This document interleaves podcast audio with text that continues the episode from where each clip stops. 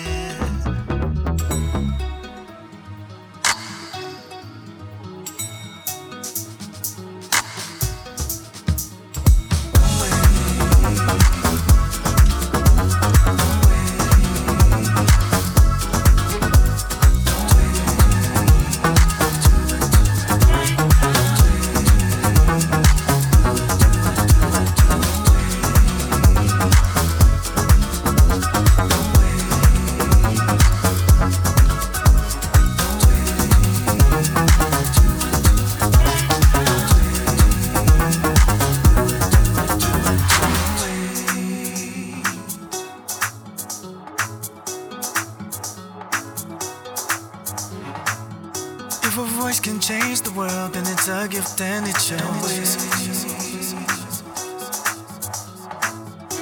It was made to kill the noise instead of and all these wars. Every boy and every girl promise me you'll sing a melody of peace and joy to everyone love you will bring.